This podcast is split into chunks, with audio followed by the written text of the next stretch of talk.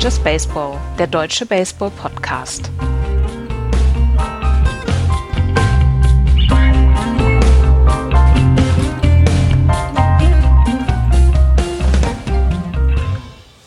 Es ist Mittwoch, der 12. April 2023 und seit ein paar Stunden ist nichts mehr, wie es war in der MLB. Wir reden darüber. Hier ist Just Baseball. Hallo, liebe Freunde. Hallo, Andreas. Hallo. Hallo, Florian. Guten Tag und Free Otani. Dazu kommen wir später. Zuerst müssen wir aber über die Geschichte aus der Nacht reden. 31 Jahre hat es gedauert, bis die Miami Marlins, vormals die Florida Marlins, die 1992 in die MLB gekommen sind, einen Cycle geschlagen haben. Sie waren das letzte Team in der gesamten MLB, die noch ohne Cycle dastand. Und heute Nacht hat sich Luis Ares gedacht, das ändern wir jetzt. Im äh, Sieg gegen die Philadelphia Phillies geht er 4 für 5. Home Run, Triple Double und am Ende im achten Inning ein Single ins Left Field, der dann den Cycle beschließt. Und so ist es tatsächlich, es gibt keine Konstanten mehr im Leben. Nichts mehr. Jetzt haben die Miami Marlins einen Cycle. Was bleibt uns noch, Andreas, außer dem Nahostkonflikt? Außer dem Nahostkonflikt und dass die Angels nie wieder eine Meisterschaft gewinnen. Ja, gut, werden. die Angels. Ich habe die Angels vergessen. Verdammt. ähm, es bleibt uns in der Tat jetzt nicht mehr viel, gerade was, was diesen Cycle angeht. Der Cycle ist ja ähm, schon eine ganz, ganz schöne Schnurre insgesamt, ähm, dass ein Spieler in einem Spiel halt Home Run, Single, Double, Triple schlägt. Meistens äh, machen, die, machen die Spieler drei Hits oder wenn sie vier Hits haben, sind sie shy auf a Triple, also dass das Triple als ähm, schwierigstes dann nicht äh, geschafft worden ist, aber er hat den, das Triple gleich in seinem zweiten At-Bat dann rausgehauen. Und Luis Arraez ist jetzt bei einem, ähm, bei einem Betting Average von 5,37 in seinen ersten elf, in seinen ersten zwölf Spielen. Und das hat seit Frank Catalanato 2000, der damals ein Betting Average von 600 hatte, niemand mehr geschafft. Und Luis Arraez hat letztes Jahr den Betting Title geholt für die Minnesota Twins. Dann gab es diesen Trade mit den Twins, wo Pablo Lopez zu den äh, Twins gegangen ist und dafür Luis Arraez zu den Miami Marlins gekommen ist. Und ich habe es damals schon nicht verstanden, dass die Twins sich von Luis Arraez trennen. Ja, also auf der First Base kann man auch andere Leute hinstellen, aber der Typ liefert so dermaßen ab, was das Betting angeht. Es ist nicht unbedingt immer die Power oder so. Aber Luis Arias ist einfach ein so zuverlässiger Hitter und dass er dann diese 31 Jahre ähm, der Cycle-Losigkeit für die Florida-Miami Marlins auflöst, das ist etwas, ähm, da, das war fast offensichtlich und da ziehe ich den Hut vor. Und äh, sie sind jetzt noch einen Cycle entfernt von den Tampa Bay Rays, weil die haben erst zwei geschafft. Ja, also gut. Wer ist älter? Tampa Bay oder? Tampa, ähm, Tampa Bay ist 98 gegründet worden. 98, ja. Mhm. Gut. Dann hatte ich das einigermaßen richtig im Kopf. Florian, äh, Luis ja. Ares, äh, Andreas hat schon gesagt, 5,37 in den ersten elf Spielen, 22 für 41, 1.327 als OPS. Den kann man gebrauchen. Ja, und äh, äh 22 Hits hat er ja, äh, hast du ja gerade gesagt, das ist tatsächlich, genau, offensiv ist das tatsächlich etwas, ähm, da haben sich die, da haben die Marlins bei diesem Trade, und wir haben es ja damals auch besprochen, ja auch echt ähm, sie, sich nicht verschlechtert. Und ähm, bei den Marlins war die Offensive letztes Jahr auch ein Problem. Und äh, Luis Harris zeigt gerade, dass sie äh, etwas getan haben und es tut sich auch was bei den Marlins. Äh, ähm, das ist schon, das ist schon eine fantastische Leistung. Ich fand vor allem bei dem Cycle fand ich gut, dass der Single ein echter Single war. Also dass es nicht irgendwo ins Left Field geschlagen wurde und er hätte eigentlich weiter an die zwei laufen können, weil das ist dann manchmal so ein bisschen, hm, wie steht das Spiel? Denke ich jetzt eher an mich, denke ich an mein Team, weil in Scoring Position ist immer besser als an First Base. Nee, es war ein klarer, äh, klarer Single und deswegen auch ein, ein sehr schöner Cycle rundum äh, gelungen. Der aber schon ins Left Field gegangen ist. Ja, aber kurz. Ja, cool. Ich meine jetzt nicht hinten ran, dass er ein Double, locker ein Double schaffen kann. Das ja, ja, okay. Habe ich verstanden. Das war halt einfach so, ne, dass du quasi nicht die Chance hast, den, ähm, dass du einfach abbrichst. Und das, das finde ja. ich dann doof. Ich kann es verstehen, weil so ein Cycle ist was Besonderes. Ich meine, wir sprechen zur Eröffnung der Sendung drüber, weil es wirklich etwas ist, was nicht jeden Tag passiert. Und deswegen ähm, ist es immer so. Und ich finde es hier schön.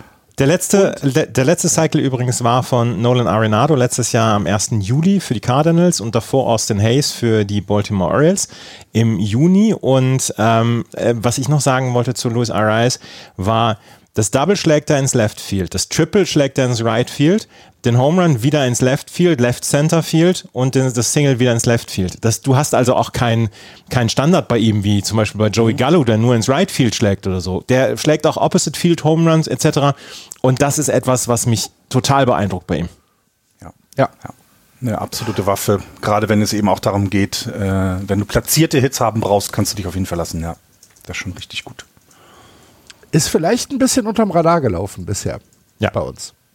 Also, wir ändern das und gratulieren nach Miami, die also ihren ersten Cycle in der Geschichte haben und Luis Ares wird oder Ares wird äh, in die Geschichtsbücher eingehen in Florida als derjenige, der 31 Jahre nach Franchise-Gründung ähm, zum ersten Mal einen Cycle in Florida geschlagen hat. In Miami oder für die Miami Marlins geschlagen hat. Herzlichen Glückwunsch!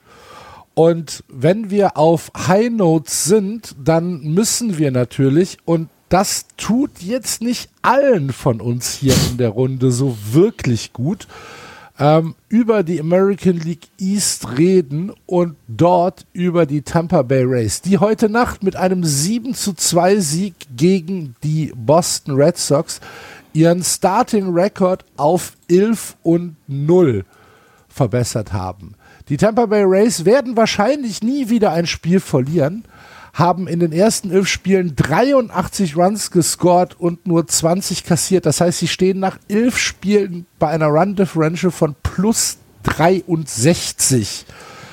Und äh, das ist ein absurder Start. Ein absurder, absurder, absurder Start.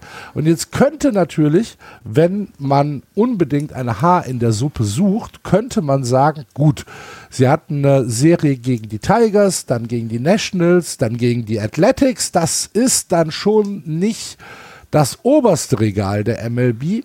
Aber dann kam die Boston Red Sox und auch die hatten keine Chance in den ersten zwei von der Drei-Spiele-Serie. Und jetzt ist natürlich die Frage, werden wir eine 162-Siegesaison sehen, der Tampa Bay Rays? Wahrscheinlich nicht. Aber der Start ist schon fantastisch, Florian. Absolut, absolut. Du hast gerade das Run Differential angesprochen. Plus 63. Ich zähle gerade durch. Ich bin beim zweiten Team. Drei Teams haben überhaupt erst 63 Runs gescored oder mehr als 63 Runs. Das sind die Blue Jays, die haben genau 63, die Rangers haben 66 und die Dodgers haben 69. Das heißt, die haben ein Run Differential mehr als alle anderen überhaupt Runs gescored haben. Und das ist schon beeindruckend. Und äh, wenn man sich die Tampa Bay Rays die letzten Jahre angeguckt hat, haben wir, glaube ich, nicht unbedingt häufig über die starke Offensive gesprochen. Die war ja nie schlecht, klar, aber wir haben ja nie gelobt, wie wahnsinnig gut diese Offensive ist, sondern sind ja auch vor allem über das Pitching gekommen und auch über die Defense allgemein. Aber also hier kannst du im Moment ja sagen, hier passt alles, ne? 20 Runs nur kassiert, das, das ist nicht mal, also das sind nicht, nicht mal zwei pro Spiel, also das ist unfassbar wenig. Und äh, das werden sie natürlich nicht durchhalten und wir werden keine 162 Siege sehen. Jo, das ähm, war auch nicht ernst gemeint, ne? meine ich, Güte. Ich, würde aber diesen Hype-Train natürlich trotzdem weiterfahren, weil wenn du dir denn das alles anguckst und dann immer so sagst, ach ja, das sind ja, na gut, es sind ja auch nur die Tampa Bay Rays. Diese elf-Spiele-Serie, äh, äh, davon waren ja auch einige Heimspiele dabei und es haben 17.000 Leute im Schnitt gesehen und das macht das dann immer wieder so traurig. Warte, ich guck mal gerade nach, wie viel die Attendance gestern war. Ich meine, gegen Boston. Äh, so gestern 12.649. 41 Prozent des äh, Tropicana Fields waren verkauft. Bei, bei 10 und 0 gegen die Boston genau. Red Sox. Ja. Bei, bei okay. immer, immer kürzer werdenden Spielen. Also du musst ja nicht mehr äh, vier Stunden einplanen, nur um ein bisschen Baseball zu sehen. Die durchschnittliche Spielzeit bei den Tampa Bay Rays zu Hause ist 2 Stunden 26. Damit, sie, damit führen sie sogar, ja, damit führen sie sogar die Home-Teams an, was die durchschnittliche Spielzeit angeht. Das heißt, du bist auch, es ist sehr kurzweilig. Du kannst da mal hin, drei Stunden und bist dann gemütlich wieder zu Hause. Na gut, du stehst noch irgendwie vier Stunden im Stau, weil das Stadion so schlecht äh, zu erreichen ist. Aber naja, die Amis stehen immer im Stau. Das kriegen sie schon hin. Ja, das ist, das ist dann das Negative wieder dabei, denn ans ansonsten kann man ja über die Race-Moment wirklich nur Positives sagen. Das ist ja schon ein fantastischer Start. Ich verstehe es nicht. Also ernsthaft, wie ihr auf diesem Hype-Train drauf sein wollt, der kann ohne mich abfahren. Randy Arena? Ja, ist völlig in Ordnung. Das, das, das sind gute. Ja, ja, ja, das, das, das Pitching ist auch gut. Und sie werden höchstwahrscheinlich die Playoffs erreichen. Das ist alles in Ordnung.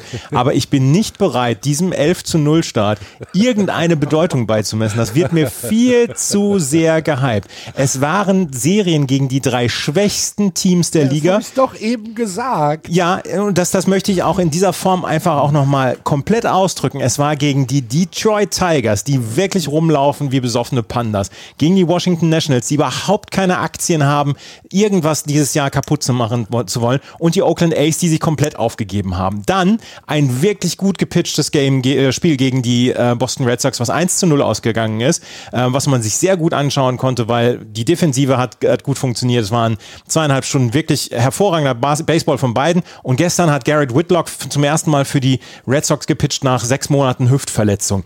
Das ist überhaupt, dem ist überhaupt gar keine Bedeutung beizumessen. Und die M und MLB.com und ESPN und CBS Sports, die, die äh, geilen sich daran auf, an diesem 11 zu 0 Start ist völlig in Ordnung. Sie werden die Playoffs erreichen. Aber diesem 11 zu 0 Start widmen wir viel zu viel Bedeutung. So. Also kriegen sie keinen Pokal. Jan die Diaz?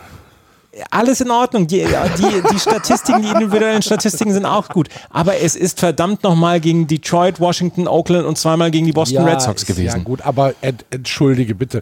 Wir müssen doch auch die einfachen Themen hier behandeln, oder nicht?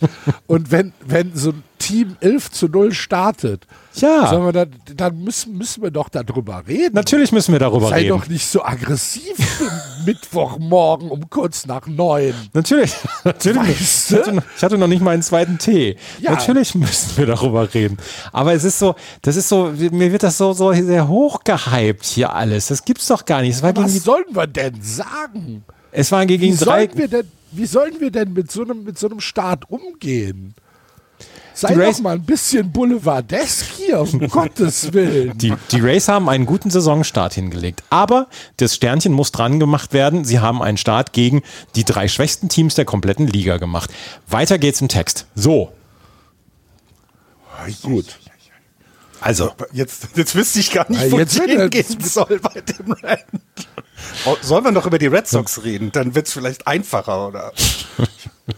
Ja, wir also, müssen, wir müssen, wir, wir kommen zu den Red Sox gleich, wenn wir so ein Verletzungswrap-up machen. Aber wenn wir so schlecht gelaunt sind am frühen Morgen, ne? nee, ähm, was ich, können was wir ich, ja mal, können wir ja kurz mal eine die, eins, verheerendste, die verheerendste Statistik der ersten elf Spiele kommt von den, kommt von den Athletics. Habe ich mir eben noch mal angeguckt. In den ersten elf Spielen, wie viele Runs haben die Athletics pro Spiel kassiert? Acht? Ja, über acht. ja. Pro Spiel, im Durchschnitt. Ja. Was ist das denn? Ja, das ist gar nichts. Chattanooga Trash Pandas. Ja, ja gut.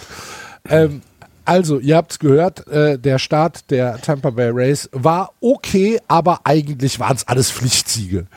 Deswegen 11 zu 0 bitte mit Asterix versehen und wir werden über solche banalen Dinge dann demnächst hier nicht mehr reden. über Siegesserie. Was soll der Quatsch? Soll eins, der noch, Quatsch? eins noch zu, zu den äh, Tampa Bay Rays. Ähm, die sind, ähm, was das Pitching angeht, sind sie hervorragend aufgestellt und das werden sie auch bleiben gegen die guten Teams. Und sie machen ja nach wie vor diese, diese, ähm, diese Opening-Geschichte oder diese Opener-Geschichte, dass Jalen Beeks zum Beispiel zwei Innings äh, wirft und dann gibt es ähm, den nächsten Pitcher, der vier Innings wirft und dann gehen sie ins Bullpen. Aber was das Pitching angeht, sind sie einfach hervorragend aufgestellt. Wenn Shane McClanahan so weiter pitcht, wenn Jeffrey Springs so weiter pitcht und Drew Rasmussen, dann ist alles in Ordnung bei den Tampa Bay Rays. Zach Eflin ist jetzt auf die Injury-List ge äh, gesetzt worden, da haben haben sie jetzt einen hochgeholt. Ähm, mal gucken, wie der dann performen wird. Aber ansonsten ist, äh, was das Pitching angeht, ist alles in Ordnung und ähm, selbst das Hitting ist äh, völlig in Ordnung für die Tampa Bay Rays. Und trotzdem sage ich, ja, das darf man, das darf man gerne mal ein bisschen einordnen hier. Und zur Einordnung bin ich ja hier. So.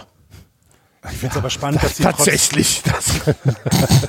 ich finde es aber spannend, dass sie trotz der Opener-Geschichte ähm, diese kurze Spielzeit haben, weil du hast ja dann doch relativ häufig Pitcherwechsel, was ja immer ein bisschen länger dauert. Ja. Also ne, das finde ich dann spannend als Gegenpol dazu, dass trotz dieses dieser Art ähm, mit den mit den mit mit Pitching umzugehen, die Spielzeit nicht sich wieder künstlich verlängert. Aber das, das ist ja das Schöne an dieser, an diesem, an dieser, an diesen Regeländerungen, dass das funktioniert, auch wenn du in irgendeiner Weise einen Quatsch machst, ähm, wo du sagst, ich gehe auf zehn Pitcher pro, ähm, pro Spiel oder ich gehe auf andere Dinge. Es bleibt trotzdem zweieinhalb, zwei, dreiviertel Stunden, ist, ist immer sehr, sehr gut anzuschauen. Ja, ich bin auch wahnsinnig gespannt, wie das sich jetzt anfühlt dann Ende, Ende April, muss ich ehrlich gestehen, weil na, also wenn, wenn es wirklich nur zweieinhalb Stunden Spiel sind, dann sitzt du da auch komplett anders. Also dann musst du dir den ganzen, das Ganze an, komplett anders planen. Ich weiß, dass ich bei den Rockies bin ich halt einmal dann während des Spiels mittendrin einfach da mal rumgelaufen, weil du verpasst halt nichts. Vielleicht drei Würfe des Pitchers gefühlt, wenn du 15 Minuten durchs Stadion streifst. Also ist jetzt ein bisschen übertrieben, aber ihr wisst, was ich meine. Und ich bin sehr gespannt, wie auch die Intensität, also wie das Publikum sich verändert. Denn man muss auch sagen, dass gerade in Regular Season Games das Publikum ja jetzt nicht unbedingt jeden Pitch immer verfolgt hat, weil es eben ein längeres Spiel ist und auch selbst die ersten elf Siege ähm, äh, für die Tampa Bay Racer nicht bedeuten, dass sie damit schon die World Series gewonnen haben.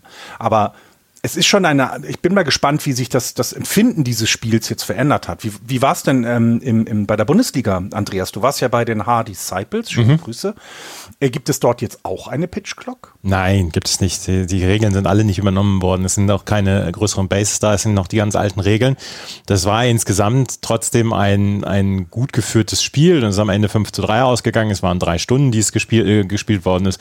Aber das war völlig in Ordnung und ähm, da habe ich dann jetzt auch nicht gedacht, hier wirf den verdammten Ball oder so, weil wenn du dann im Ballpark, wenn du in der Bundesliga bist, ist ja dann doch noch was anderes. Völlig schreiterlos. Der Andreas mit der Stoppuhr in Haar auf der Tribüne und schreit die Pitcher an. Genau, vor 150 Leuten und. Äh genau. 21 Sekunden! Ich schreibe dem Verband einen Brief über dich. Genau. Schiri, was machst denn du da? Was machst du da?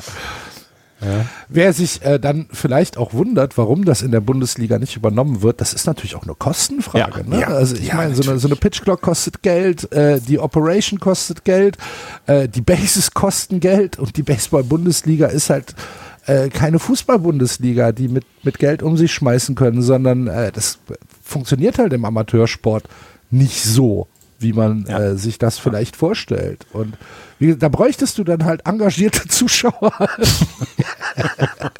die immer runterziehen. Die, die dann mit so einer, mit so einer Druckluftfanfare, die da stehen. Aber der Burger war lecker im Ballpark am ja. Wochenende. Ja, Gut. Also dann auch äh, an der Stelle schon der Aufruf, äh, solltet ihr Baseball-Bundesliga um die Ecke haben oder äh, die Möglichkeit haben, die Spiele zu besuchen, macht das. Es lohnt sich in Deutschland äh, immer, oder in Österreich natürlich auch, äh, immer äh, Local Teams sich anzuschauen. Es ist guter Sport, den ihr da geboten bekommt und ihr habt einen schönen Tag draußen an der frischen Luft und seid nah dran. Also Bundesliga Baseball oder insgesamt deutschen Baseball sich anzugucken, ähm, macht das, supportet eure Local Teams, äh, die haben es verdient.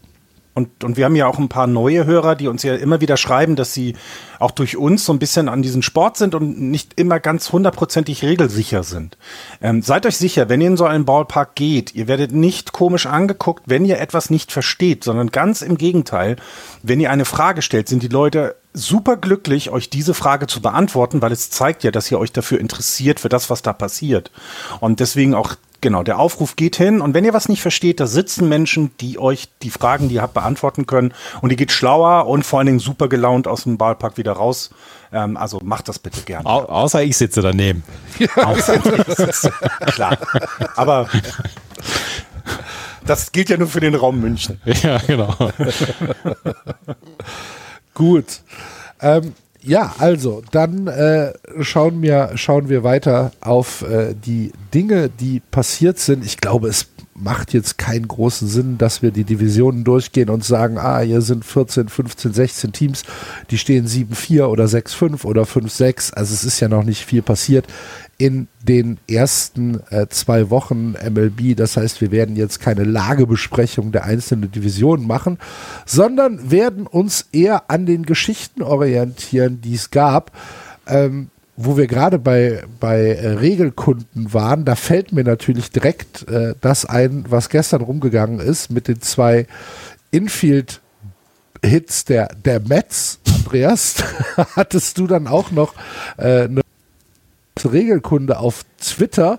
Äh, das war natürlich wieder so eine, so eine Mets-Sache, ne? Ja, das war eine Metz-Sache, aber es war eine sehr, sehr schöne Geschichte, fand ich, weil die Mets haben es geschafft, innerhalb von zwei Battern zwei Infield-Hits zu haben, wo der Ball einfach an der Seitenlinie gerollt ist und die Padres äh, haben darauf gehofft, dass die Ball irgendwie über die Foullinie geht, dass der Foul, dass es ein Foulball ist, weil wenn du im Infield bleibst und der Ball geht dann foul, dann ist es ein Foulball. Wenn er aus äh, über die Third Base oder über die First Base Grenze hinweg geht, dann ähm, ist es natürlich kein Foulball. Wenn er im Feld landet und dann rausfliegt, ähm, beim Infield ist es was anderes und das waren zwei hintereinander und das war wunderschön anzugucken, wie dieser Bälle einfach mal beide Richtungen zur Third Base gerollt sind, wenn jemand Machado hat äh, gehofft drauf, dass dieser Ball rausgeht und äh, hat nicht geschafft, hat es nicht geschafft und es war sehr schön anzuschauen. Das war ein bisschen hohes, Kunst. Hohes Gras. Ja. Das Gras hat den Ball wieder, äh, hat, den, hat den Ball abgehalten. Ja. Hat ihm Spin gegeben. Aber es war äh, ein, schönes, ein schönes Video. National League. Gut. Ja. World Series 2012 Game 2, Gregor Blanco mit so einem Band bewusst so gelegt. Wollte ich nur erwähnen. So etwas gab es früher häufiger, als die Bälle nicht nur aus den Stadien geschmissen, äh, geschlagen worden sind, sondern das ist auch Baseball, dass du einen schönen Band an, nach links, diese, diese, die Linie entlang und den Gegner so verwirrst, dass er den nicht fielden wird. Also gab es alles schon, gibt's bei YouTube, klick mal, äh, äh, äh sucht mal nach Gregor Blanco Band dann findet ihr die schönsten Dinge und Walk-off-Band und, und, und, und, und. Also es gibt, äh, das ist eine Kunst und ich liebe diese Kunst sehr. Inzwischen wird, wird Band, ein Band nur noch mit Verachtung gesehen. Ja, absolut. Also in der MLB. Ja. Ja. Von mir nicht. Der, ein schön gelegter Band ist immer was Schönes. Tatsächlich, ja. Mhm. Ähm, Andreas, ich gebe dir ein paar Zahlen mhm. und äh, du sagst mir, um wen es geht, auch wenn du das natürlich sofort weißt. Ja, ey, 0.47, 24 Strikeouts. äh, Erzähl und, mir mehr. Und, Flüster und in, und, in der letzten, ja, genau. und in der letzten Nacht wieder sieben Innings äh, geworfen und nur ein Hit kassiert. Wie geht's dir dabei? Was fühlst du? Gänsehaut am gesamten Körper. es geht um Shohei Otani, der, ähm, wir können sagen, einen wirklich gelungenen Saisonstart erlebt hat, sowohl an der Platte als auch auf dem Mount. Auf dem Mount ist er jetzt bei einem 0,47 ERA, du hast es gesagt, äh, hat letzte Nacht hat er ähm, einen Hit in sieben Innings kassiert gegen die Washington Nationals. Das muss man immer wieder dazu sagen, bei den Washington Nationals ähm, ein Team, was, was nicht so richtig gut dabei ist. Aber trotzdem ist der Saisonstart von Shohei Otani einfach wieder gelungen. Das erste Spiel hatte er ja noch verloren, wo er sechs Innings ähm, scoreless gepitcht hatte. Dann beim zweiten hat er einen Run kassiert und jetzt hat er wieder keinen Run kassiert und deswegen kommen wir auf 0,47. Das äh, Schöne ist dann ja auch, er kann relativ durchspielen, was dann auch an der Platte angeht. Also in seinen Off-Tagen, die er dann hat, hat er schon 40 At-Bats in diesem äh, Jahr gehabt, hat 12 Hits gehabt, zwei Doubles, drei Home Runs, neun RBI hat einen, ähm, hat sieben Walks, 14 Strikeouts gehabt, einen 3-0er Average, 4-0-4 on Base Percentage. Ich würde mal sagen, der Saisonstart ist gelungen und die Angels können auch zufrieden sein. Und die Angels, das möchte ich jetzt einfach mal dazu sagen, stehen jetzt im Moment bei 6 und 5, aber ich habe mir zwei oder drei Spiele jetzt angeguckt von denen. Und es ist einfach ein so dermaßen anderes Team, wenn sie nicht nur Shohei Otani und Mike Trout haben, sondern dahinter auch noch Hunter Renfro, der an der 5 battet. Ähm, wenn sie Anthony Rondon haben, der leider noch nicht so häufig äh, am Start war, weil er ja die, diese Sperre dann hatte. Und dann vielleicht noch Luis Rengifo haben. Wenn die alle funktionieren, Taylor Ward auch dann dabei noch, wenn die alle funktionieren, dann ist das ein sehr tiefes Line-up. Das Problem ist, sie haben nicht funktioniert, weil sie entweder verletzt waren oder nicht gut drauf waren. Aber dieses Team ist ein anderes, wenn Shohei Otani und Mike Trout ein bisschen Unterstützung haben. Ja, absolut. Ich finde auch, sie, sie wirken vor allen Dingen so, also gefühlt von den Highlights und von den Spielen, die ich gesehen habe, gefühlt viel mehr als Team, als es vielleicht die letzten Jahre waren.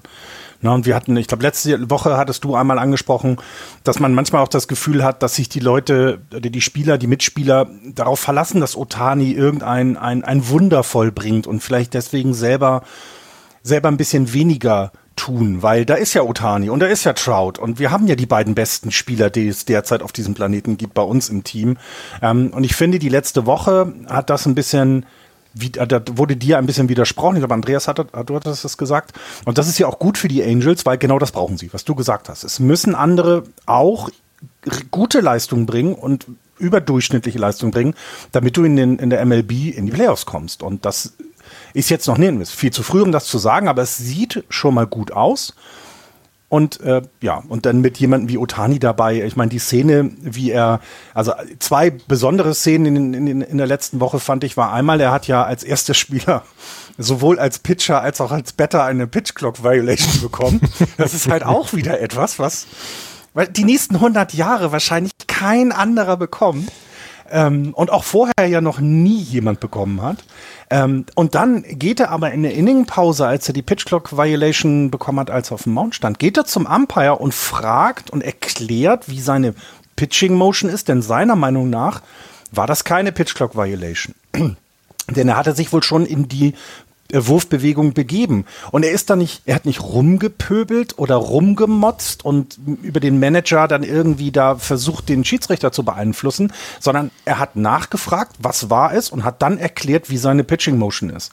Das zeigt schon mal, ne, anderer Umgang mit, mit solchen Situationen. Und ich glaube, im Zuge dessen hat er auch dem Umpire einen Ball aus seinem Ballsack geklaut, weil irgendjemand auf dem Feld dann brauchte. Und das sah wieder aus wie so ein kleiner Junge, der einfach Bock hat, Baseball zu spielen. Da müssen wir noch eine Geschichte, Entschuldigung, da müssen wir eine Geschichte dazu erzählen, weil ähm, Shohei Otani bekommt die Pitches nicht mehr angesagt vom Catcher. Er äh, sagt sie selber an, weil es in den letzten zwei Jahren war es so, dass sein Catcher und er sehr häufig nicht auf einer Spur waren, welcher Pitch als nächstes kommen soll. Und da musste er immer alle, ähm, alle äh, Pitches weg mit dem Kopf schütteln, äh, bevor er seinen Pitch bekommen hat.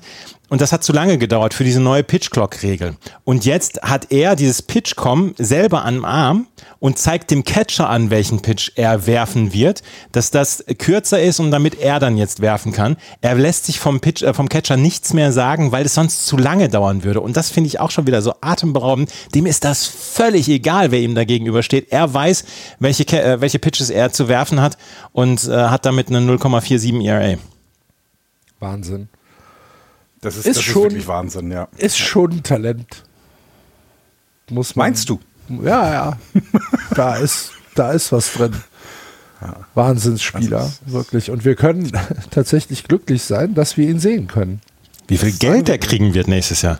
Ja, und das sagen wir ja schon bei so vielen Spielern. Ne? Mit Mike Trout haben wir das gesagt. Ich finde auch so ein paar Sachen, die wir jetzt sehen, ähm, die auf Spiele, die wir zu sprechen kommen, was so alles passiert ist. Wir sind schon in einer recht glücklichen Zeit, ne? Also äh, Baseball zu verfolgen. Das ist ja, also wir haben keine ständig wiederkehrenden äh, äh Seriensieger in der World Series. Wir haben sehr viel Abwechslung.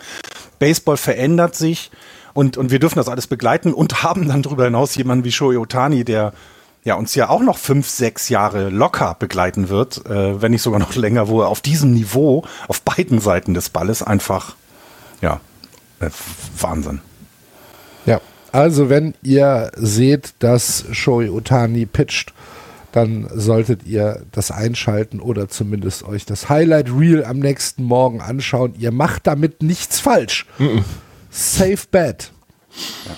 Und ähm, Jetzt müssen wir dann aber langsam einmal die Kurve kriegen und müssen vielleicht über ein paar Dinge reden, die ähm, einzelne Teams ähm, den ja nicht so gut gefallen werden, sagen wir es mal so. Und da zuvorderst müssen die Pittsburgh Pirates genannt werden, die einen wunderbaren Saisonstart hingelegt haben, die aktuell mit 7 und 4 hervorragend dastehen, unter anderem heute Nacht mit einem äh, sehr, sehr starken Sieg gegen die Houston Astros, wo Jiman Choi am Ende, habt ihr, habt ihr den, den, die Celebration gesehen? Mit dem Schwert. Noch nicht, mhm. weil ich noch oh, nicht so weit bin. Euch ich. bitte an. Mhm. Du Wir haben jetzt immer ein, ein Plastikschwert. Mit einem Plastikschwert äh, feiert, feiert er äh, äh, seinen Home Run. Ähm, das war übrigens G1 Bai, der den Home Run geschlagen hat. G-Man Choi war es nicht. Okay, G-Man Choi äh, feiert aber auf jeden ja, Fall. Ja, der feiert. Ja. Und ähm, die Pittsburgh Pirates, vielleicht sogar mit einem überraschend starken Saisonstart, haben äh, tatsächlich ein kleines Drama erleben müssen am Sonntag, äh, denn ihr Shortstop O'Neill Cruz äh, ist äh, umgeknickt, beziehungsweise hat so eine, so eine Sliding Motion gemacht von der dritten auf die Homebase, ist dann äh, mit äh, äh, Shaby Zavala zusammengestoßen, der für die White Sox gecatcht hat. Dabei hat sich äh, das Bein von O'Neill Cruz, naja, der, der Amerikaner spricht von awkward äh, verhalten, also äh, es hat sich praktisch verdreht und äh, dabei ist der Knöchel gebrochen. Und das ist natürlich ein unglaublicher Blow für die Pittsburgh Pirates. Er wurde Sonntagabend noch direkt operiert und äh, man rechnet damit, dass der früheste Termin für die Rückkehr von O'Neill Cruz Mitte August sein wird. Das ist etwas, was man nicht hören will nach elf Tagen oder zehn Tagen Baseball, Andreas? Überhaupt nicht. Und vor allen Dingen ist O'Neill Cruz einer der äh, wirklich aufregendsten Spieler, die die ja. Pittsburgh Pirates haben. Ähm, Shortstop und so ein ganz kleines bisschen kann man ihn auch mit Fernando Tatis Jr. vergleichen. Er hat eine un unfassbaren Wurf an die First Base. Der wirft mit 95, 96 Meilen an die First Base. Der First Baseman muss den, äh, den Handschuh wirklich gut halten, damit er den nicht an die Hand kriegt, den Ball und äh, sich damit sehr, sehr weh tut. O'Neill Cruz ist wirklich einer dieser Spieler, auf die ähm, die Pittsburgh Pirates in den nächsten Jahren zählen wollen. Dazu gehört natürlich auch jemand wie Brian Reynolds, der vor der Saison weg wollte, der vor der Saison getradet werden wollte. Jetzt versuchen die Pittsburgh Pirates gerade den Vertrag mit ihm zu verlängern.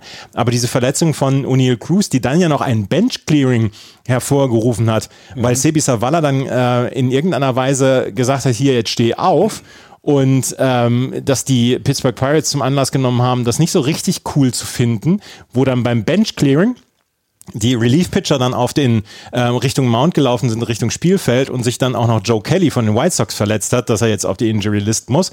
Ja. Ähm, auf jeden Fall war das etwas, wo, wo ich sagen muss, das ist eine ganz, ganz katastrophale Verletzung für die Pittsburgh Pirates, die, wie du gesagt hast, einen sehr guten Start hingelegt haben, die äh, finde ich, und ich habe sie ja, ich habe sie ja vorgestellt in der, in der Preview, ähm, wo ich gesagt habe, die haben eine gute Mischung aus wirklich jungen Spielern und sehr viel Erfahrung ähm, mit Leuten wie Carlos Santana äh, und so weiter. Und ähm, das ist etwas, was wirklich ganz bitter ist. Und dass in O'Neill Cruz jetzt vier Monate raus ist, ist eine bittere Geschichte.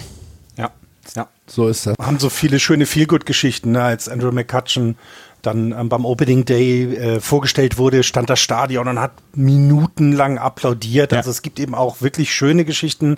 Gestern war es wohl so, er war äh, nicht in der Starting Lineup ähm, und ist dann von den Zuschauern als Pinchitter gefordert worden, wurde dann eingewechselt und hat natürlich dazu beigetragen, dass die Pirates gewinnen. Also auch dazu. Andrew McCutcheon steht bei 3,57. Ja, hervorragend. Im Betting Average. ja. Über die, über die, über die ersten äh, elf Spiele. Was ist denn los? Hervorragend. Ja. Ja. Und es ist, ich glaube, ich glaube ganz ehrlich, in einem Team ähm, ähm, seine Erfahrung in der MLB zu, zu sammeln, in dem ähm, Andrew McCutcheon dabei ist, das kann dir als junger Spieler nur gut tun. Weil das ist wirklich jemand, der mit Work Ethic und der weiß, wie so ein Dugout funktioniert, der weiß aber auch, was du selber machen musst. Ähm, er war ein, einer der talentiertesten, Spieler, die wir bisher hatten, weil er ja auch die Geschwindigkeit hatte und, und, und, und, und. Ich glaube, das tut den einfach gut. Und ähm, da, ja, und es, es passt im Moment und dann kommt so eine Verletzung immer so sehr, sehr blöd dazu. Also wirklich, das, da, da hast vollkommen recht. Das ist eine nicht so schicke Geschichte, ähm, die wir da erleben mussten gerade. Ist so und ist wahrscheinlich von den Verletzungen, über die wir, ja, von denen wir leider noch nicht weg sind, die mit dem größten Impact, beziehungsweise die äh, wahrscheinlich auch schwerste äh, Verletzung, die wir bisher erlebt haben. Äh, alles Gute von uns äh, an O'Neill Cruz. Wir wissen, dass er hier zuhört mhm. und äh, jetzt äh, wahrscheinlich in die Reha gehen wird in den nächsten Wochen. Und dann drücken wir die Daumen, dass dieser Timetable, ähm, den die Pittsburgh Pirates hier als optimistisch eingestellt haben, dass der sich ausgeht und dass wir ihn diese Saison noch äh, sehen können. Aber Florian, äh, leider Gottes war das nicht die einzige Verletzung, die diese Woche passiert ist. Unter anderem hat es auch Adam Duval getroffen. Mhm. Und jetzt musst ja. du uns mal ein bisschen, ja, red du mal darüber. Wir können das nicht so gut. Nee, er hat sich den, den, das, das Handgelenk gebrochen, was nie gut ist in diesem Sport. Ähm, hat das, bei einem Versuch, äh, bei einem Versuch, einen Ball zu catchen. Ball zu, Genau, ne, eben. Also beim Versuch, einen Ball zu fangen, ist er eben auf diesem, auf seinem Arm oder auf seinem Handgelenk gelandet, hat sich das gebrochen. Er ist auf der 10-Day-Injured-List, das finde ich, also das hat ja manchmal Dinge zu tun, wie schnell du ihn wieder zurückholen kannst. Am Moment gibt es halt auch vor allem noch überhaupt gar keine, gar keine Zeitlinie, keine Timeline, heißt es immer, für wann er überhaupt wieder ins Rehab starten kann, weil so ein gebrochenes Handgelenk, das ist echt, das ist richtig scheiße. Und Adam Duval hat, hat in der WhatsApp Baseball Gruppe für für äh, für also ganz verfrühte MVP-Forderungen schon geführt. Also der hat tatsächlich einen guten Start auch in die Saison gehabt und jetzt nichts verfrüht. Ich meine, jetzt habt ihr also Bobby jetzt mal ehrlich, Adam Duval hat das hat fantastische Leistungen ja. Ja. gebracht, vier Home Runs schon geschlagen, 14 RBIs und wenn du das halt in den in den Vergleich setzt, äh, dann hat er im Moment die beste Performance bei den Red Sox hingelegt ja. mit einem 4,55er Betting Average. Ähm, und äh, der hat das Team tatsächlich durch die ersten zwei Wochen war er der, der Keyplayer für die Boston Red Sox. Ja, man und redet ja immer von diesem Wins above Replacement, ne? Von diesem, jetzt musst du überlegen, ne? wen ersetzt, äh, wen ersetzt, äh, also durch wen wird er ersetzt? Ist das Bobby Dolbeck? Das ja, Bobby Dolbeck, ja. Bobby Dolbeck wird ins Infield gehen, ähm, Kiki Hernandez ins Outfield, ins Centerfield okay. und wird dann mit Rymel Tapir und äh, Rob Raff Snyder Na? sich zusammen das Centerfield teilen. Ja, ah, siehst du, also da fängt es ja schon an, ne? Also du, du fängst halt an, du musst jetzt, du musst jetzt ganz viel tun, damit diese Position auch defensiv ja. ersetzt wird. Und das ist schon, ähm, das, das, ich glaube, daran erkennt man eben, dass das ist, der hat dazu beigetragen, dass die Red Sox die Siege haben, die sie jetzt haben. Und das ist eben dieses Wins above Replacement. Er ist besser als viele andere Spieler, als der durchschnittliche MLB-Spieler. Und ja, wenn er dann ausfällt, ist das richtig schade, ist auch tatsächlich, weil, also, sein, ja, es ist immer doof, wenn so ein toller Spieler ausfällt. Das ist halt wirklich einfach, einfach nicht schön. Und ich, wir hoffen, dass es, äh, äh also, ne, ich meine, wir hoffen, dass es diese Saison noch was wird, weil so muss man es im Moment sagen.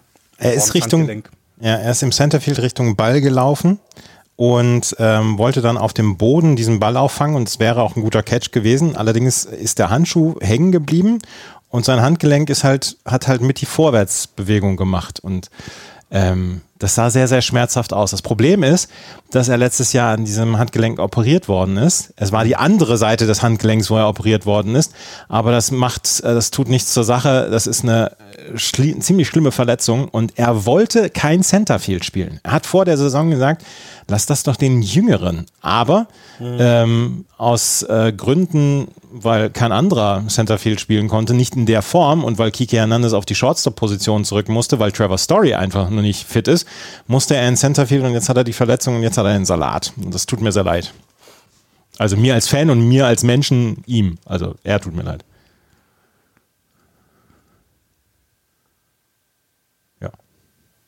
Seid ihr noch da?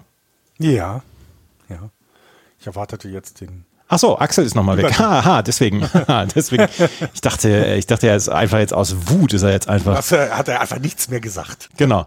Wir müssen noch ein paar andere Verletzungen dann abhaken, wo wir gerade dabei sind. Ähm, Tim Anderson von den Chicago White Sox wird äh, vier Wochen ausfallen, weil er sich das linke Knie gezerrt hat und äh, hat in einer Kollision an der Third Base äh, gegen die Minnesota Twins wollte er Matt Wallner austaggen und das hat äh, nicht so richtig gut geklappt, weil Wallner ist in sein Knie reingerutscht und das hat er sich dann gezerrt und deswegen wird er jetzt vier Wochen ausfallen. Ähm, Tim Anderson für die White Sox relativ unverzichtbar einfach und die White Sox haben jetzt auch nicht unbedingt den allerbesten Start hingelegt.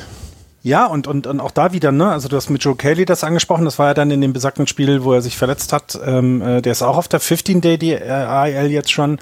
Ähm, Eloy Jimenez ist auch schon wieder auf der Ja. List, also bei den White Sox zieht sich's. Joe Kelly. Zieht sich's, Joe Kelly ja auch, aber Eloy Jimenez auch. Ne? Bei den White Sox zieht sich's wieder, dass, dass, dass wichtige Spieler einfach nicht kontinuierlich ähm, spielen können. Ne? Also das ist tatsächlich, ähm, ja, also ich, ich weiß nicht, woran so etwas liegt. Ist das das Training? Ist das, ich, ich habe keine Ahnung. Ne? Ja, das ist ja eine Freak-Verletzung jetzt, was Tim Anderson hatte. Und auch eine, Ja. die Freak-Verletzung, auch was Joe Kelly hatte. Bei Eloy Jimenez Ja. ist es vielleicht Verletzungsanfälligkeit, aber das, die anderen Sachen sind halt sind wirklich Freak-Verletzungen. Aber es ist trotzdem wieder so etwas, was, was wir die letzten zwei Jahre definitiv ständig über die White Sox gesagt haben. Ne? Also es ist äh, Ja, ja, äh, ist leider so. Dann können wir auch nochmal sagen, dass äh, bei den Detroit Tigers auch ein Spieler ähm, jetzt auf der Injury List sitzt, äh, weil er eine Freak-Verletzung ähm, ja, bekommen hat. Eine Freak-Verletzung oder eine naja, Freak-Verletzung, Flugverletzung, was auch immer. Ähm, Matt Manning, der Starting Pitcher der Detroit Tigers, ist auf die Injury List gesetzt worden, weil er sich Mittelfußknochen gebrochen hat, weil ähm, sein Fuß einen Comebacker von einem Hit äh, gefangen hat und da hat er sich den Fuß gebrochen. Es wäre sein letzter Pitch gewesen, sowieso sein letzter Pitch gewesen. Er hat noch das Aus an, an der First Base hinbekommen, war dann gar nicht so richtig äh, darüber bewusst, dass er eine Verletzung hatte. Er hat gedacht, ja, das kann er rauslaufen und hat sich dann herausgestellt, dass er den Fuß gebrochen hat und war dann danach sofort in einem, ähm, in so einem, ja, G-Schuh, in so einem, ne, wie nennt man die Dinger? So einem Cast dann halt. Wie so, ein- hier so ein, so ein so ein Gips, Gips, aber. Ja, ja, genau. Ja, ja. Und ähm, das, ist, das ist das Problem der äh, Detroit Tigers. Die haben in den letzten Jahren so viel rund um ihr Starting Pitching aufgebaut. Mit Matt Manning, der damals Nummer 9 Pick war ähm, im Draft, im, im, in der ersten Runde. Dann hatten sie Casey Mize, Tarek Skubal, äh, Jackson Job. Alle vier ständig verletzt. Und das ist das große Drama, was wir rund um die Detroit Tigers haben, die einen Rebuild eigentlich aufbauen wollten und es nicht hinbekommen, weil ähm, die Spieler, die sie geholt haben, leider zu häufig verletzt sind. Sehr schade. Ja, absolut, absolut. Bei den Giants gibt es auch ständig Verletzer, die Catcher, die sie sich, die 600 Catcher, die sie sich geholt haben. Ähm, ne, Ro- Roberto Perez äh, verletzt, auch wieder sowas, wo du dann denkst, ach genau, eine Position, auf der wir nicht gut besetzt sind, du holst dir jemanden dazu, verletzt. Und dann auch nicht irgendwie kurz, nur 10 Day, sondern gleich 60 Day Injured List ähm, mit einer Schulter, mit einer Schulterverletzung als Catcher ist immer schlecht. Also, ne, das, ah, es ist alles, es ist dann immer wieder so traurig. Eine weitere Verletzung haben wir noch bei den Atlanta Braves. Ian Anderson muss eine Tommy John Surgery über sich ergehen lassen. Tommy John Surgery im Ellbogen, äh, eine Verletzung, die bei Pitchern heutzutage leider eher zu den üblichen gehört. Ähm, er wird wohl Ende 2024 erst wieder zurückkommen. Ähm, er hat äh, 2021 war er im Roster der Atlanta Braves mit dabei, äh, als sie die World Series gewonnen haben.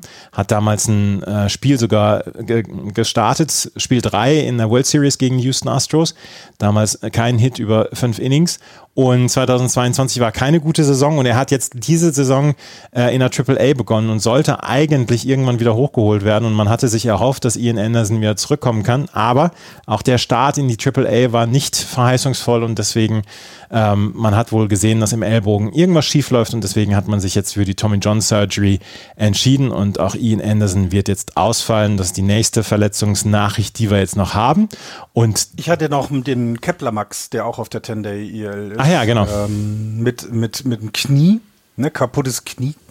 Ähm, der war aber schon letzte Woche draufgesetzt worden. Also falls ihr die Twins geguckt habt und ihn vermisst hat, das liegt nicht daran, dass er keine guten Leistungen bringt oder so, sondern er ist einfach auf der Injured List. Äh, auch jetzt gerade in einer Situation, wo es gerade nicht so richtig passt, verletzt zu sein für ihn. Ne? Das ist Nee, weil Max Kepler ja in seinem ähm, Contract Year ist, keinen guten Start hatte. Und immer wieder ähm, Trade-Gerüchte um ihn, weil er eben in seinem letzten Contract hier ist. Immer, es gab immer wieder um ihn herum Trade-Gerüchte. Ähm, ja, es ist keine, keine gute Zeit, aber ja, er muss, da muss er jetzt durch und Ähm, ja. Wir drücken die Daumen, Max. Auch ein wahrscheinlich regelmäßiger Hörer dieser Sendung. Davon, davon gehe ich aus. Ähm, bevor wir gleich, wenn Axel wieder zurückkommt, auf ähm, Teams wie die St. Louis Cardinals und die Philadelphia Phillies zu sprechen kommen, willst du jetzt nochmal gerade über Gabe Kepler und die San Francisco Giants ein bisschen ranten? Ich bin für dich da, ich höre dir zu. Okay, ja, ich, äh, äh, nach der Leistung heute Nacht lässt sich das natürlich so ein bisschen, also ist das ein bisschen weniger geworden, weil sie gegen die Dodgers gewonnen haben. Aber es ist schon überzeugend ist schon gewonnen haben.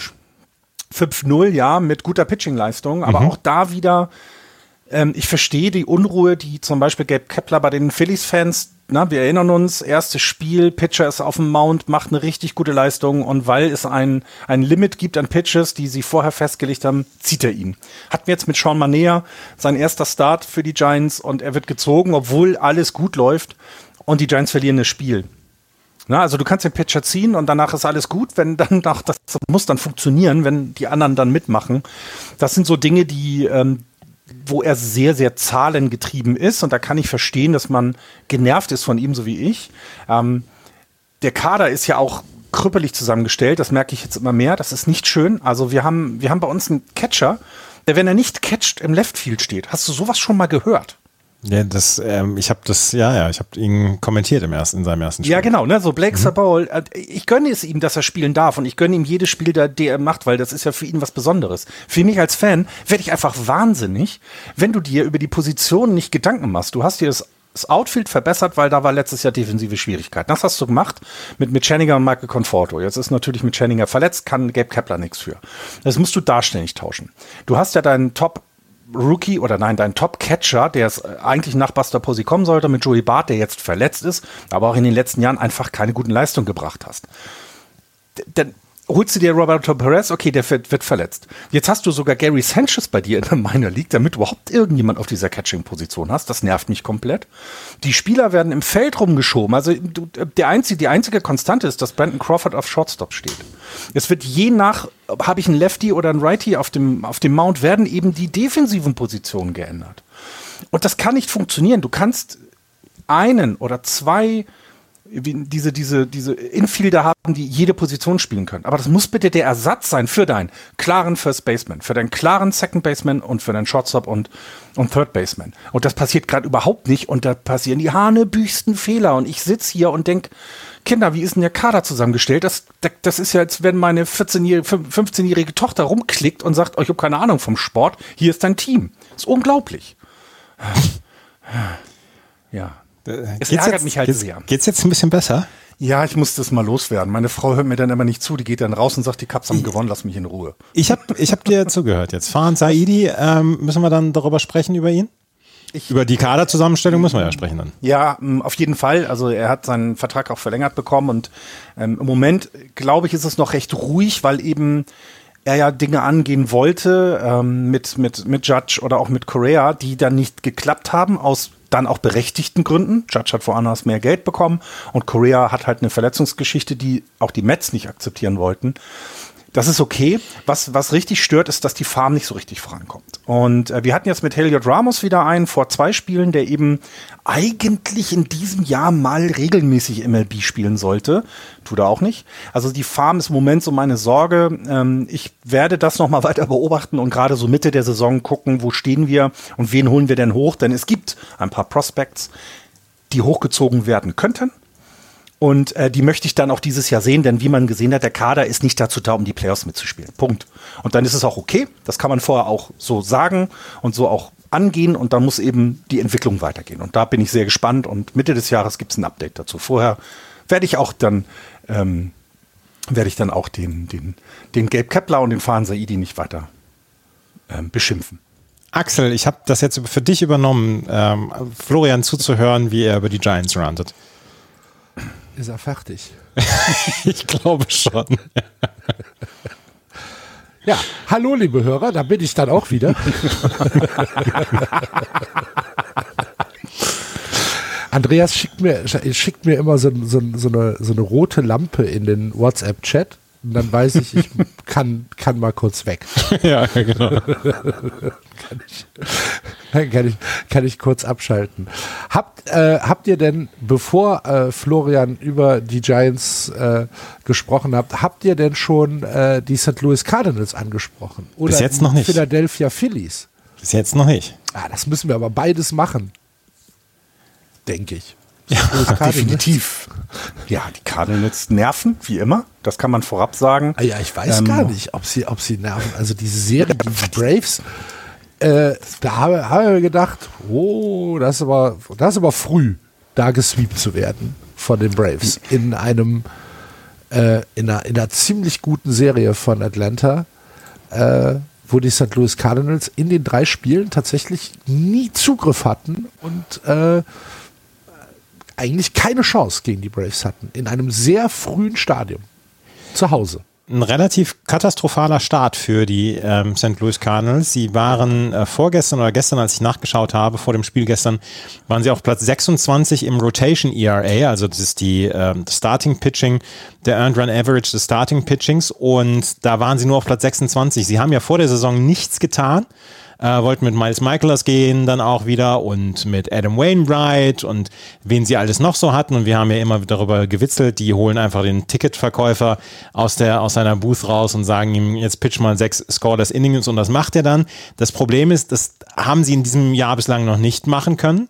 Dazu hat die Offensive noch nicht so funktioniert, wie sie eigentlich funktionieren sollte, mit Leuten wie Paul Goldschmidt und Nolan Arenado, die dafür verantwortlich sind, dass man Beat the Streak immer noch bei Null ist und die ähm, einfach nicht warum, performt haben. Warum hast Aber du denn nicht warst Jordan doch schon Walker mal bei genommen? zwei, André. Ich war, ich war schon bei drei. bei drei? warum hast du denn nicht Jordan Walker genommen, Himmel, Herrgott? Weil ich ihm nicht traue. Oder also zu, zur Erinnerung, Jordan Walker. von den Tampa Bay Rays, meine Güte. Jordan Walker reitet gerade auf einem 11-Game-Hitting-Streak, was als 20-Jähriger äh, bisher nur drei Spieler geschafft haben. Einer davon war Ted Williams, den er gerade überholt hat. Der hatte neun Spiele als so junger Spieler in seinem äh, Debüt in der MLB. Und ich glaube, egal was ist, wenn du in einer Liste mit Ted Williams bist, dann hat das echt, das ist was Gutes. Dann, dann kann das nicht so schlecht sein. Baseball in, in einer Baseball-Liste Williams. Okay. Jetzt hast du über die Cardinals gesprochen und ich möchte, ich möchte jetzt einschreiten. Die ersten Gegner waren die Blue Jays, Braves und Brewers. Ja, ganz, also, ganz schweres äh, Startprogramm und trotzdem. So, bitte, bitte.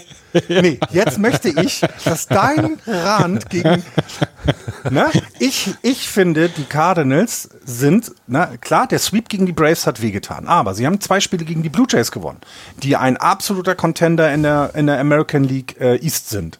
Sie haben gegen die Brewers ein Spiel gewonnen, zwei verloren, die in dieser Saison anscheinend mal wieder also die mal, mit denen mal wieder zu rechnen ist, denn der Start ist ja relativ gut. Leute, deswegen, ey, wir reden von elf Spielen. Genau, genau. So, Mann. deswegen kein Fehlstart.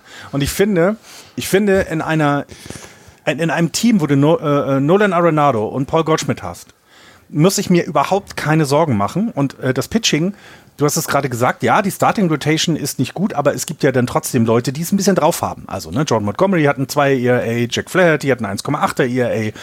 Also, ne, daher. Mike, Miles Mikolas in seinen, ich weiß gar nicht, wie viele Spielen das sind, schon 15 Strikeouts. Okay, der ERA ist bei 10,5, aber trotzdem hat er ja auch schon was. Also, das wird sich alles noch einregeln und die Cardinals werden diese Division trotzdem gewinnen. So.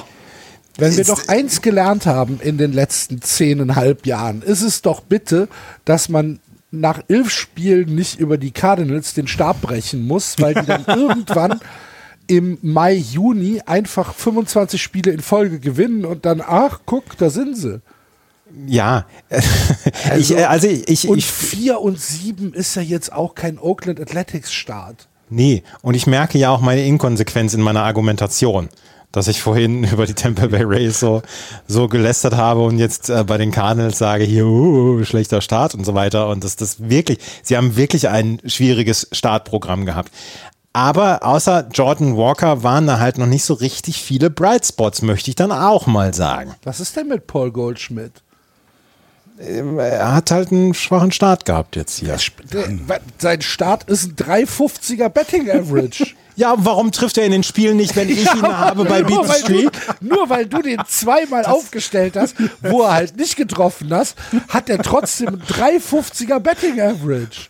Dolan Arenado hat gerade seinen 300. Home Run für die Cardinals geschlagen. Was für ein schlechtes Team. ich, sag, ich sage euch, dieses Beat the Streak, das wird mich nochmal ins Gras bringen. Und vor allen Dingen, bitte nimm nicht Jordan Übrig- Walker, übrigens, Andreas. übrigens. Bitte nimm nicht Jordan Walker. Übrigens, ähm, 2,84 als Team Betting Average ist der Ist auch nicht so dritte schlecht. Platz in der MLB. 26. im Team ERA, so. Okay. Äh, ich möchte ein, und nur ein Quality Start. Ja, Und ein Quality Start, genau. Ich, mö ich möchte einmal noch dazu sagen, äh, für Leute, die uns noch nicht so lange hören, Beat the Streak ist ein Spiel, was die MLB hat. Ähm, wer hat damals den 56 Spiele Hitstreak aufgestellt? Wer war es dann nochmal? Joe DiMaggio. Jody Maggio ist ähm, jedenfalls hat der 56 Spiele damals hintereinander einen Hit gehabt mindestens und das ist niemals ist das in irgendeiner Weise ähm, äh, daran gereicht worden und die MLB hat draußen Spiel gemacht. Du ähm, äh, wählst jeden Tag einen oder zwei Spieler, von denen du meinst, dass sie einen Hit erreichen.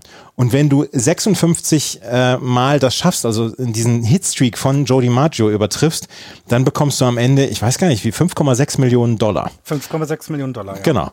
Und ähm, das hat in den letzten Jahren niemand erreicht, diese 5,6 Millionen Dollar. Einer, einer war mal über 40, ne? Einer war über 50, 51 oder 52 hat er. Ach du liebe Güte. Aber lass uns das mal in Ver lass uns das mal lass uns das mal jetzt in Verhältnis bringen. Hitting Streak klingt jetzt. Jordan Walker hat gerade seine elf ersten Ja. elf Spiele jeweils einen Hit gehabt. Jody Maggio hat das 1941 gemacht, 56 Spiele. Das nächste Mal richtig nah dran mit 44 war dann 1978. Das letzte Mal ein 30-Game-Hitting-Streak war Jimmy Rollins von den Phillies äh, äh, zwischen 2005 und 2006, also saisonübergreifend sogar, nicht mal in einer Saison. Ähm, was haben wir denn als nächstes dran? Chase Utley 2006 habe ich hier noch drin. Ach hier, äh, dann Dan Agler äh, 2011 von den Braves mal. Ähm, da waren wir dann bei 33 Games. Ja. Also dieser Rekord ist auch etwas, das ist wirklich, das ist dieses Einhorn. Ne? Das wird Mhm. es wohl, also ich kann mir nicht vorstellen, dass das noch jemand schaffen wird, diesen Rekord zu schlagen. Genauso wie den Home Run Rekord von, von ähm, äh, Hank Aaron ähm, jemand noch mal schlagen wird. Und ähm, das ist tatsächlich, also das ist was Besonderes. Und dieses Spiel, also ich habe aufgegeben und schon vor drei Jahren, weil ich, ich, ich wähle immer die falschen Leute, deswegen mache ich da gar nicht erst mit. Ich ich, hab- verstehe deine Aufregung. Ja, ich habe mein, mein höchster Streak war 8 und da habe ich schon schlecht geschlafen. Jetzt war ich einmal bei 3 und war schon nervös. Siebenmal so viel schaffen, weißt du? Ja. Siebenmal so viel. Du, also, Aber äh, stell dir vor, du bist ja. bei 50, du bist bei 50 oder 51. Da bist du doch, da, da hast du doch den ganzen Tag hast du doch nasse Hände, weil du weißt, äh, das, das gibt's doch gar nicht. Ja. Und ich spiele es weiter, weil es lustig ist, weil man morgens so ein oder zwei Spieler aufstellen kann. Ich weiß jetzt gerade nicht, ich habe mein Handy hier nicht am Platz, wen ich für heute Nacht aufgestellt habe, aber sie werden wieder keinen Hit holen. Und ich werde morgen wieder bei Null starten. Und, aber du, die ist Und- schon, die ist schon kriegen- klar. Ihr müsst überlegen, liebe Hörer, wir kriegen das dann exklusiv sehr früh mit. Es, wie oft kommt es vor, dass ich irgendwie Late Night Working Session habe und morgens um Viertel nach sieben rastet das Telefon aus, weil Andreas Beat the Streak verloren hat. So. Weil er Paul Goldschmidt eingesetzt hat. Und Der in zwei von elf Spielen nicht getroffen hat. In diesen zwei Spielen hat er Ja, genau. Äh, das Lustige ist aber, Andreas, ich glaube, du willst das Geld noch nicht mehr bekommen, weil äh, Nee, den Gewinn bekommen nur American Citizens. So. Ja, du machst das Ganze noch nicht mal für Das wäre wär ja noch das Beste. ja. Andreas hat einen 57er Beat the Streak und dann sagt die MLB, ja, sorry, hier, So, some random guy from Europe. Hier such dir eine Kappe aus. Kriegst 20% auf den MLB-Shop.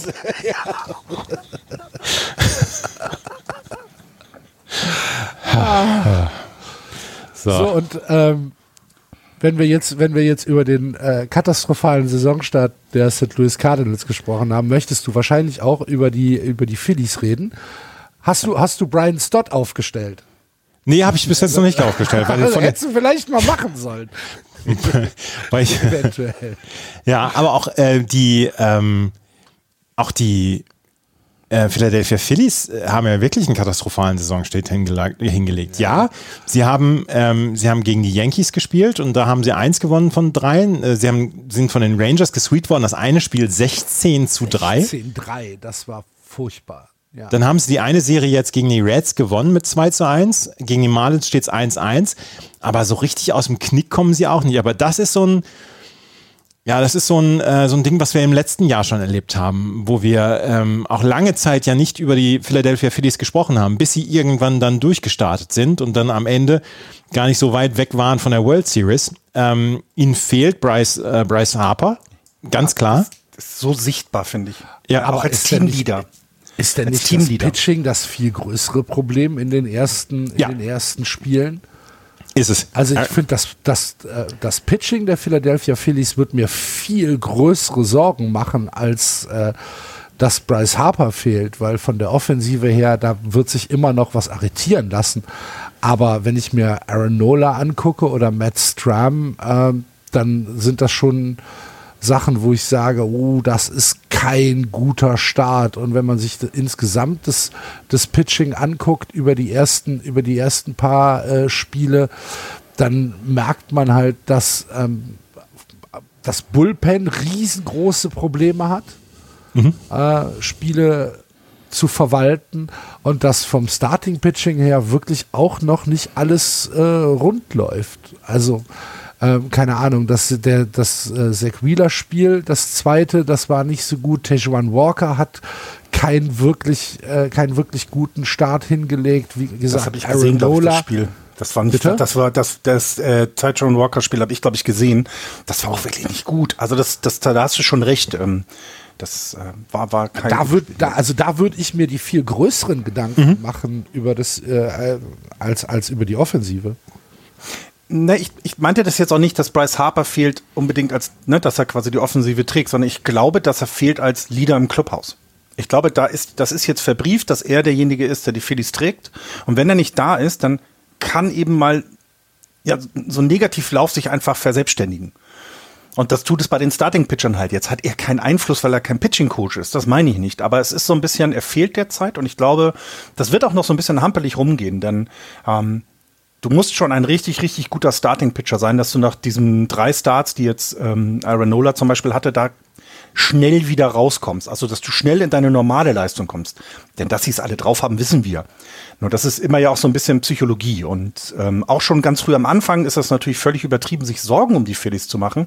Aber drüber sprechen finde ich auch richtig, äh, dass, dass, also dass wir es definitiv mal angesprochen haben, ja. Ähm, eins, eins noch, was das äh, Pitching auch angeht von den Philadelphia Phillies. Matt Stram, äh, habe ich jetzt mal nachgeguckt, der hat in den letzten Jahren kaum als Starting Pitcher gearbeitet und muss jetzt im Moment ähm, im Starting Pitching aushelfen bei den Philadelphia Phillies. Das äh, ist auch ein bisschen Zeugnis davon. Ja, wie du selber auch gesagt hast, selbst wenn dann mal ein gute, gutes Start von einem Starting Pitcher kommt, das Bullpen hat es halt im Moment auch nicht richtig drauf. Ja. Und deswegen kannst du vielleicht auch nicht auf einen Opener umsteigen und sagen, hey, okay, nehmen wir halt vier Pitcher mal und lassen sie durchspielen, so wie es die Rays halt hinkriegen dann. Ne? Das ist schon so etwas. Und ähm, ich, das, das Interessante bei den Phillies ist ja dann immer, dass dann ja auch im Umfeld na, also diese Woche noch nicht, aber sieht es nächste Woche nicht besser aus, dann wird das Umfeld ja auch gleich wieder unruhig. Gerade in Philadelphia. Bringt, na, genau, das bringt ja eben entsprechend dann auch Druck von außen mit, den du, ich glaube, vergleichen kannst du den fast nur mit New York. Also, Na, also New York ist der Druck von außen auch sehr groß. Die haben siebtes, achtes, neuntes Inning, wo sie eigentlich mit Gregory Soto, Craig Kimbrell und Sir Anthony Dominguez gehen wollen. Äh, Gregory Soto nach seinen ersten sechs Einsätzen ein 8er ERA, Craig Kimbrell einen 10er ERA und Sir Anthony Dominguez einen 15er ERA. Ja. Damit kannst du keine Spiele gewinnen. Nein. Ich sag ja, das Bullpen hat große, große Probleme im Moment. Ja. Das, das, ich bin mal gespannt, wie sie das, ähm, wie sie das angehen werden. Aber ah, mir ist es tatsächlich auch noch zu früh. Vier ja, und sieben, dreieinhalb ja. Spiele hinter den Braves zurück. Lass uns mal in sechs Wochen reden. Sehr gerne. Ja, wenn dann Philadelphia noch steht, das weiß man nicht. Ne? das ist ja jedes Mal Angst, mit Angst gucke ich morgens, äh, höre ich morgens die Nachrichten, haben sie wieder verloren. Oh, oh, oh Gott. Das war, ja. ähm, ich weiß gar nicht, ob du den Tweet abgesetzt hast, Florian, bei unserem Just Baseball Podcast Account. Was für eine tolle erste Woche. Und dann hat ein Philly-Fan darunter geschrieben, geht so. Hm? Siehst du? genau das ist es doch. Genau das ist es. Ja. Es kann immer schlimmer kommen. Stell dir vor, du wirfst einen No-Hitter und verlierst. Ganz, ist, das, ist das etwas, was diesen Sport als den besten Sport der Welt macht? Also, wenn, Das, ich glaube, da gibt es abweichende Meinungen, Florian. Ah, es ist doch. Wenn du gerade, wenn du gerade der Pitcher warst, würdest du wahrscheinlich eher sagen, ah, so richtig geil war es nicht. Nee, das stimmt. Aber so als Außenstehender ist das doch ernsthaft etwas, was. Also, das gibt's doch einfach nicht. Erklär das, den also, Hörern mal, was passiert ist. Also, ähm, meiner League Baseball, die Rocket City Trash Pandas, die in, jetzt habe ich den Stadt vergessen, die sind aus jeden Fall aus Alabama, äh, haben ein Spiel, haben es geschafft in einem Spiel. Die, die Ein ein. Affiliate der Angels sind. ne? Äh, genau, Bitte. das muss man dazu auch noch sagen. Die ein Affiliate der Angels sind, damit wird das Ganze noch, wie soll man das sagen? Damit wird das Ganze noch etwas ähm, sehr viel Angewürzt. Ähm, die haben auf jeden Fall, haben sie gespielt gegen die, und jetzt muss ich genau auf, Chattanooga, Chattanooga Lookouts. Chattanooga Lookouts, vielen Dank. Ähm, das Spiel war äh, relativ lange, lief das sehr, sehr gut für die Rocket äh, City Trash Pandas. Ähm, im, bis zum fünften Inning führten sie 3 zu 0 und vor allem, sie haben nicht einen einzigen Hit zugelassen bis zum fünften Inning. Und das ging dann auch weiter bis zum sechsten Inning und dann ging es in das siebte Inning. Und sie haben weiterhin keinen Hit zugelassen. Dennoch haben die Chattanooga Lookouts sieben Runs gescored. So, das heißt, das ist ein No-Hitter. Es ist also die Shatter, die Pitcher der Shatter, äh, der der Tr ja, Trash Pandas haben einen No-Hitter geworfen und das Spiel 7-5 verloren. Und das ist etwas, so habe ich noch nie irgendwo vorher gesehen. Das ist ja das fantastischste, was du dir jemals vorstellen kannst.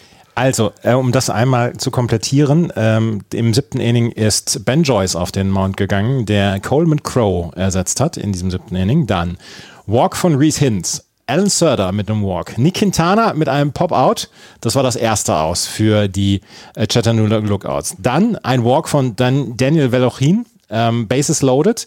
Dann gibt es einen Pinch-Hitter, James Free. James Free, Strikeout Swinging. Zwei aus, Bases loaded, noch alles im grünen Bereich. Dann aber Walk, ähm, der erste Run ist gescored. Ähm, dann äh, José Torres reaches on a fielding error bei Centerfielder Jeremiah Jackson. Alan Surder scores. Li- Ilvin Fernandez scores. Jacob Hurtubise scores. Das heißt, das war ein Muss Fielding, massiver Fehler gewesen. Fielding Error mit drei Runs, die dadurch Wo hat der den denn hingeschmissen? dadurch passiert sind. Nee, der ist wahrscheinlich, der ist wahrscheinlich an, an einem Ball, den er fangen sollte, ist er vorbeigerutscht. Ja, ja, Und das. Ding ist hinten an, an den Zaun gegangen. hat einer gepopelt. Oder? Ja. Dann ähm, dann gab es den Pitching Change, als es schon 4 zu 3 für Chattanooga stand. Eric Torres äh, ist dann auf den Mount gegangen. Eric Torres wirft erstmal Noel Vimarte ab. Ähm, dann gibt es ein Injury Delay wegen des Abwurfs. Dann der nächste Hitter, Ivan Johnson, Hit by Pitch, der nächste. Also Bases loaded wieder mit zwei Hit by Pitches. Dann Reese Hins, Hit by Pitch, der nächste Run ist gescored. Steht mittlerweile 5-3 für die, für die Genau. äh, äh, Chattanooga äh, Lookouts. Dann Alan Surder mit dem Walk, wieder ein Run. Dann ein Wild Pitch von Eric Torres, ähm, der für das 7 zu 3 sorgt. Dann Nick Quintana mit dem nächsten Hit by Pitch. Oh Gott, oh Gott, oh Gott, oh Gott. Manager, ich Aber will da nicht. wurde an- kein Run. Da wird Man- aber kein Run gescored. Da Manager, ich will, Run nicht an, ich will nicht an den Schlag, der wirft alle ab hier. Und dann noch ein Swinging Strikeout von Elvin Fernandes. Und dann war es vorbei. Dann war es vorbei.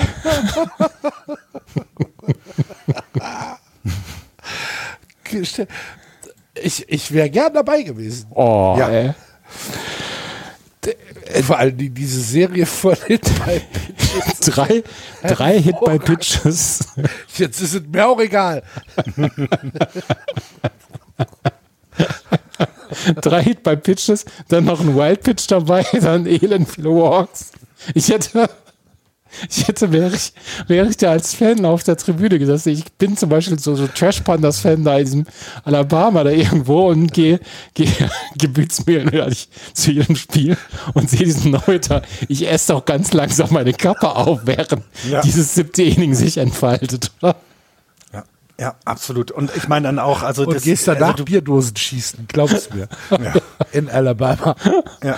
Und, und vor allen Dingen auch, du, du hast dann, du hast ja dann diesen, diesen Error, der das Spiel ja dann entscheidet mit 4 zu 3 ge gefühlt. Ne? So, das passiert ja mal.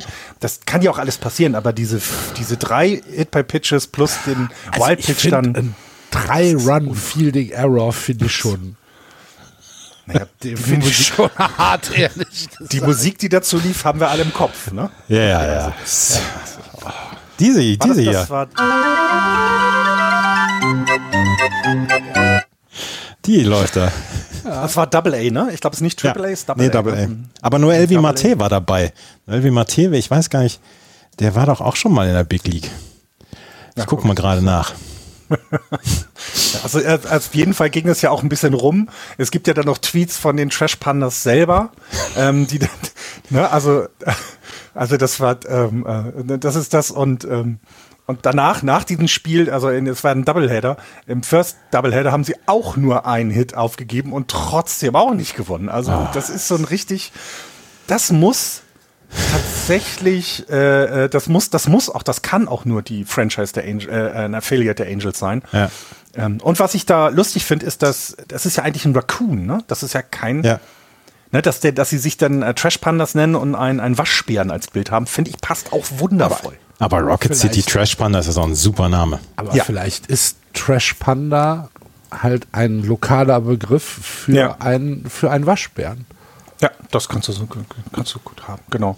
Also ich, ähm, also ich muss da auch auf jeden Fall irgendwann mal hin. Also das, das, Madison, Alabama ist es. Genau. Das hört Ich weiß nicht, ob ich da hin möchte. doch ich schon. Nach, nach Madison, Alabama. Warte. Naja, allein für die, allein für die Cap, also jetzt mal ganz ehrlich, Ja, diese ja. Rocket, diese, diese Trash Panda Cap, da ranzukommen, das hätte schon viel, viel.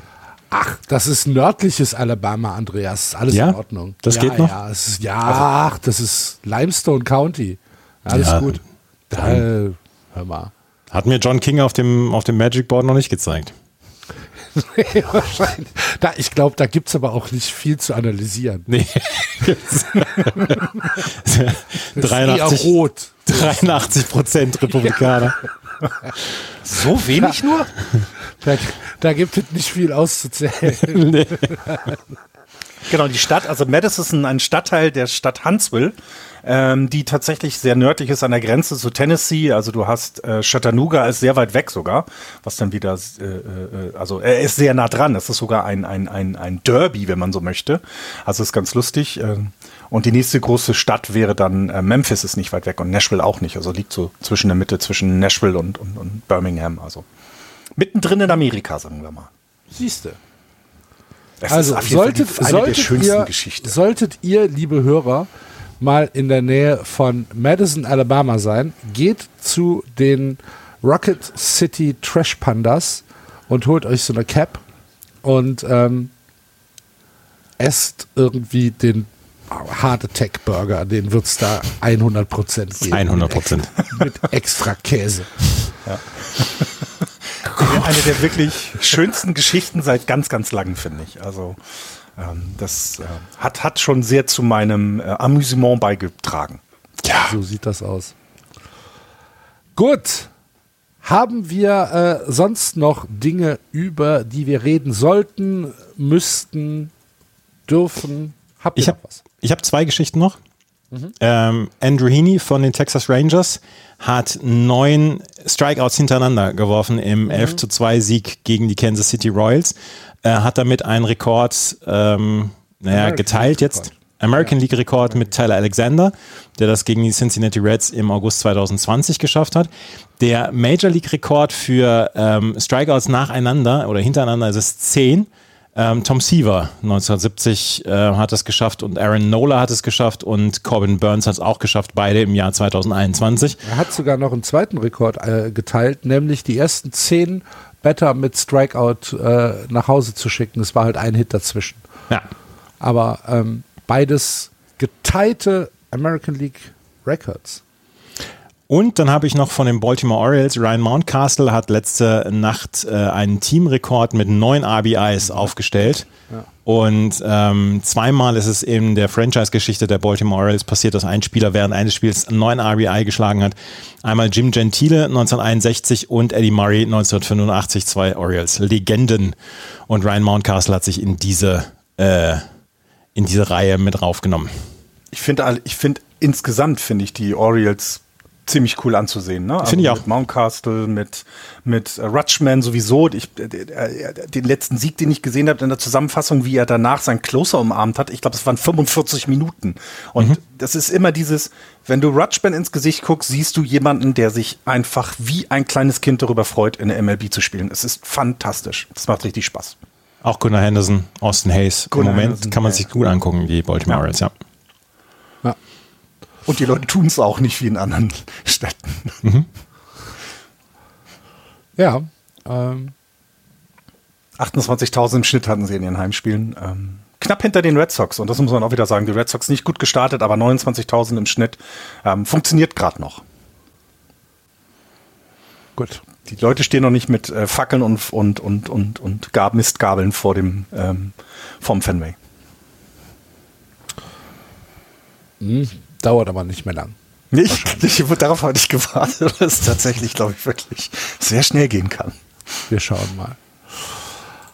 Gut, dann äh, würde ich sagen, wir rappen das jetzt hier ab, wie die jungen Leute sagen, und ähm, haben die zweite Woche MLB damit einigermaßen äh, besprochen.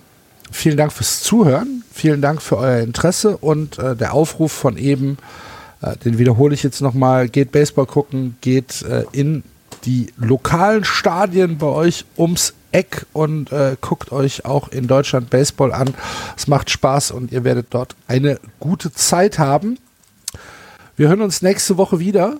Äh, vielen Dank für eure Anregungen, für Kritik, für Lob, für was auch immer. Unsere sozialen Medien sind offen. Twitter, Facebook, Gerne auch Kommentare im Blog, ihr kennt das. Oder wenn ihr die Zeit findet, eine Rezension bei iTunes. Das freut uns und hilft uns ein bisschen sichtbarer zu sein in dieser, in diesem hart umkämpften Sport-Podcast-Markt. Wenn ihr Just Baseball äh, unterstützen wollt, auf justbaseball.de gibt es unten rechts einen kleinen Button, da steht Steady drauf. Wenn ihr da draufklickt, könnt ihr unseren Kaffee ausgeben. Vielen Dank an alle, die das bisher tun und vielen Dank wenn du das jetzt auch in Betracht ziehst. Ansonsten bleibt uns nicht viel zu sagen, außer Malet Jod schwingt der Hut, bleibt gesund, bis nächste Woche. Tschö. Tschüss. Ciao. Good meeting. Every time we talk, I'm reinvigorated by my love of the game.